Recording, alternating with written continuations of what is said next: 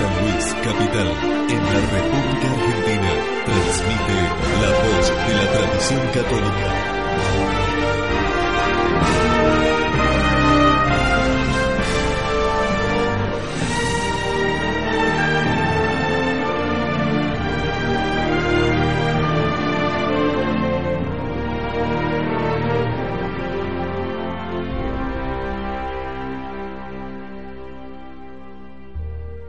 Bien señala Hilaire Belloc que sería un error considerar la nación holandesa como luchando noblemente para liberarse de los perversos opresores españoles.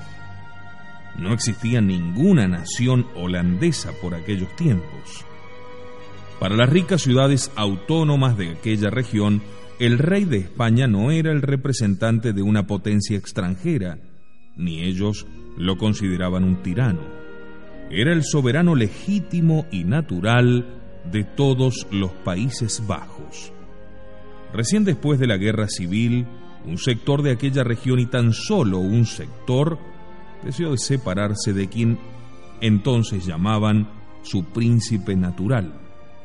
E incluso la pequeña parte de los Países Bajos que hizo una cuestión religiosa de la lucha contra España y se estableció como provincias unidas lo que hoy conocemos como Holanda, no lo hubiera logrado si los nuevos millonarios de Inglaterra, expoliadores de la Iglesia, con Cecil a la cabeza, no le hubiesen prestado apoyo, primero secreto y luego abierto, hasta el punto de enviar tropas en su ayuda.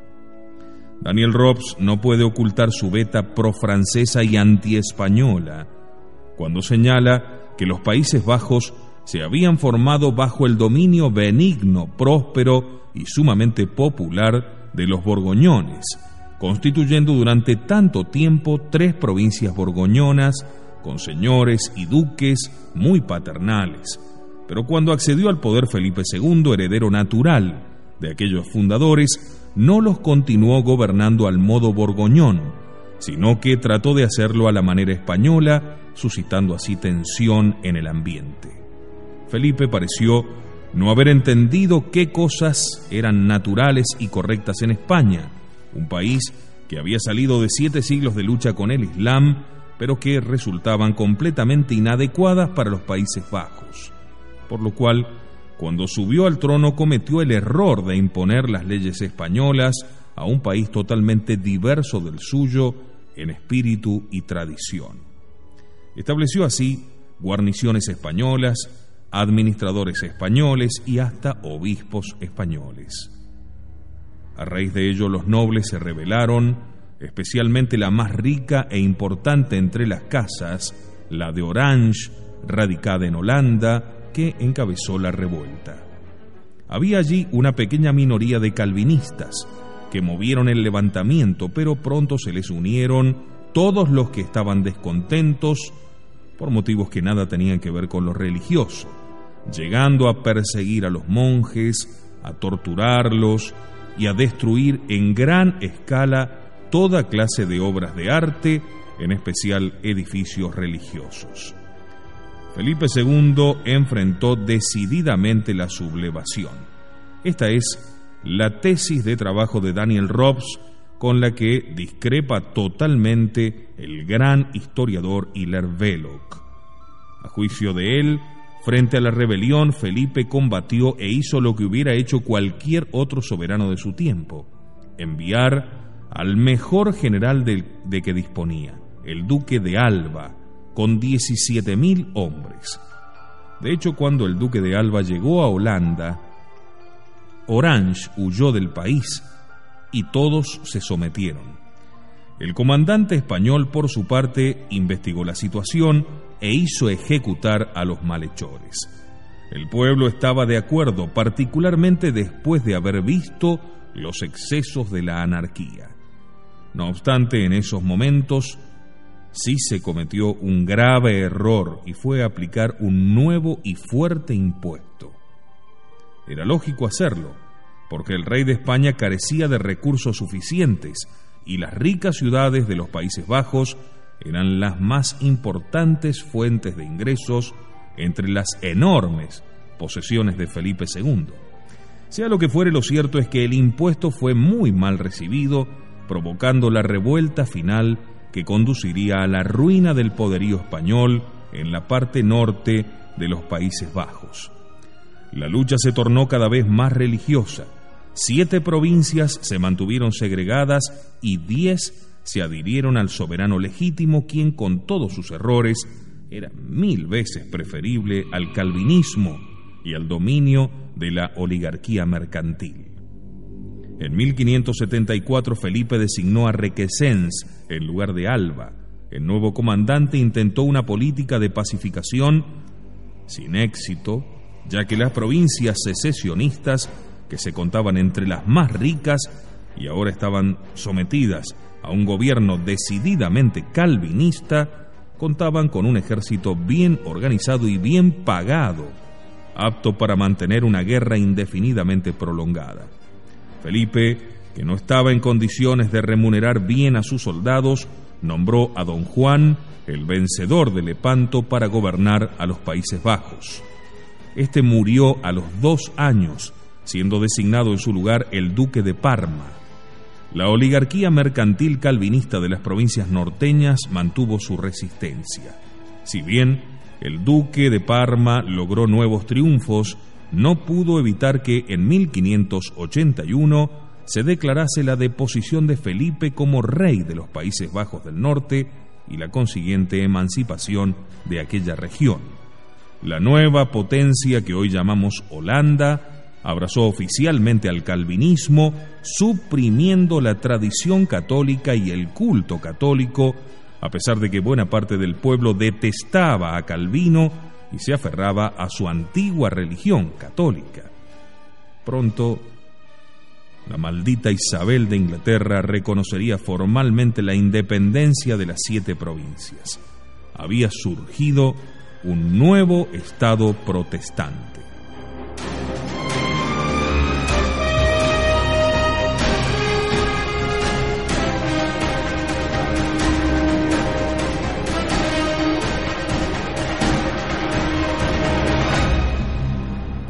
Sigamos en esta Europa haciendo este viaje en el tiempo y en el espacio para comprender bien los frutos amargos y terribles de Lutero el monje maldito.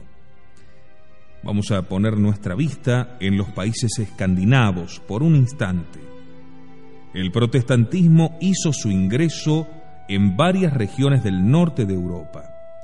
En Dinamarca entró por obra de Cristián II, llamado el Cruel, quien invitó a su reino al profesor luterano Karlstadt, que enseñaba en Wittenberg. Pero como el rey se propuso quebrantar el inmenso poder de la nobleza y el alto clero, fue depuesto y desterrado. Bajo su sucesor, si bien el protestantismo no logró imponerse de entrada, pronto obtuvo la tan anhelada tolerancia y siguió avanzando de modo tal que en el año 1536 el rey Cristián II le dio el predominio. Los obispos católicos daneses, que eran siete, fueron encarcelados y obligados a renunciar. En lugar de ellos, se nombraron superintendentes y se confiscaron todos los bienes eclesiásticos. Los católicos se vieron privados de sus derechos políticos. Los monjes que se resistieron fueron expulsados, cuando no ejecutados. Más tarde se prohibió a los sacerdotes bajo pena de muerte pisar suelo danés y se penó con destierro y pérdida de bienes a quien dijese o practicase el catolicismo. Unida a Dinamarca se encontraba Noruega, Ambos países eran regidos por el mismo soberano. Fácil es comprender entonces que a pesar de la resistencia católica, también entrara allí el protestantismo. Más tenaz oposición aún ofrecieron los católicos en Islandia, que entonces pertenecía a Dinamarca. Hubo allí un obispo que trató de defender su causa, aún por las armas, pero fue vencido y decapitado en 1550.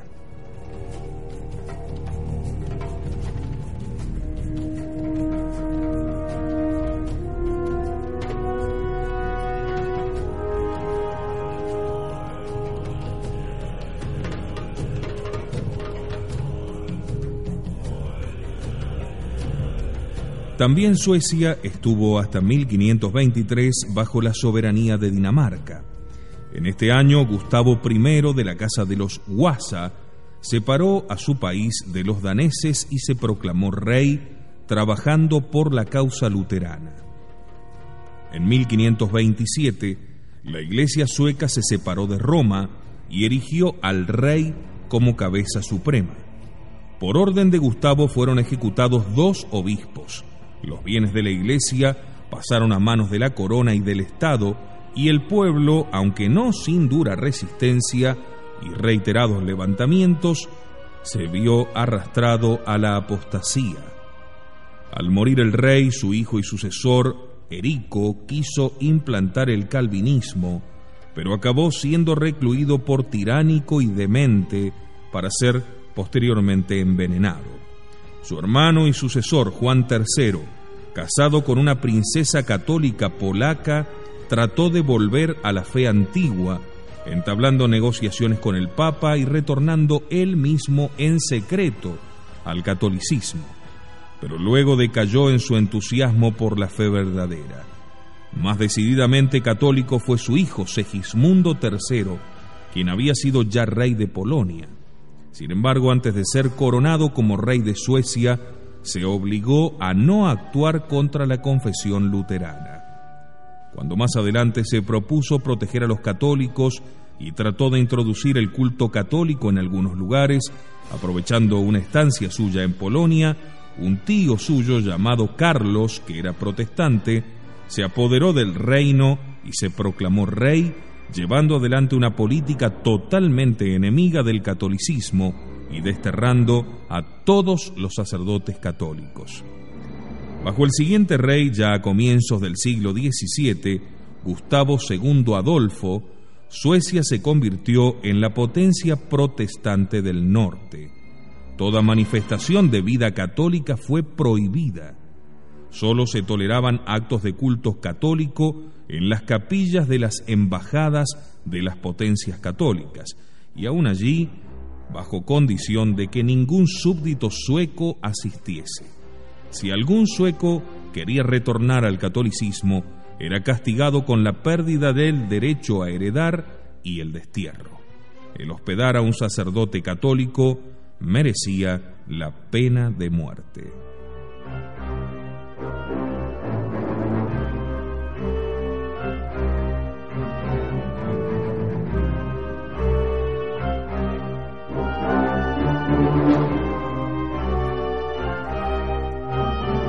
Francia fue el gran campo de batalla del protestantismo contra el catolicismo. En este caso se trató de una lucha realmente dura, no solo intelectual, sino también bélica, entre grandes cuerpos armados que duraría unos 30 años y donde participó la nación entera. Se ha afirmado que si la Iglesia hubiese perdido Francia, probablemente habría perdido a toda Europa. A juicio de Hilaire Belloc, tres son los antecedentes que deben ser considerados allí en los años de preparación para la lucha abierta. El primero es que a la monarquía francesa se la veía como una institución que representaba a todo el pueblo francés, que era católico, como el conjunto de Europa en aquel tiempo. La monarquía se mostraba así como la natural defensora de la Iglesia católica contra los nuevos intentos.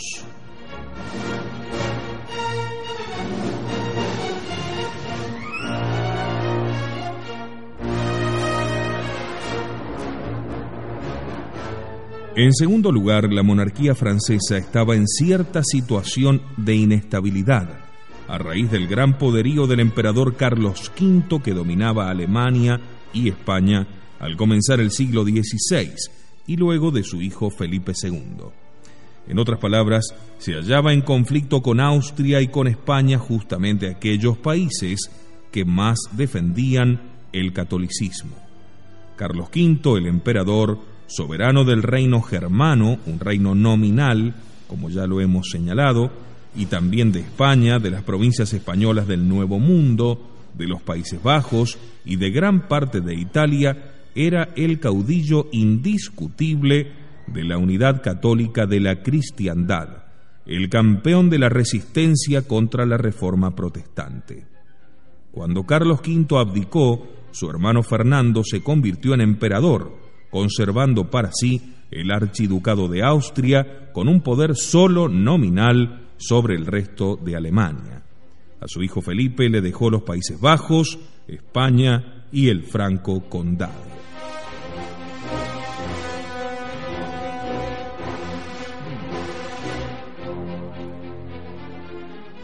Así, quizás, sin pretenderlo, se había formado un cerco en torno a Francia. Por consiguiente, la monarquía francesa creyó tener un objetivo político necesario, resistir contra Carlos V y posteriormente contra Felipe II.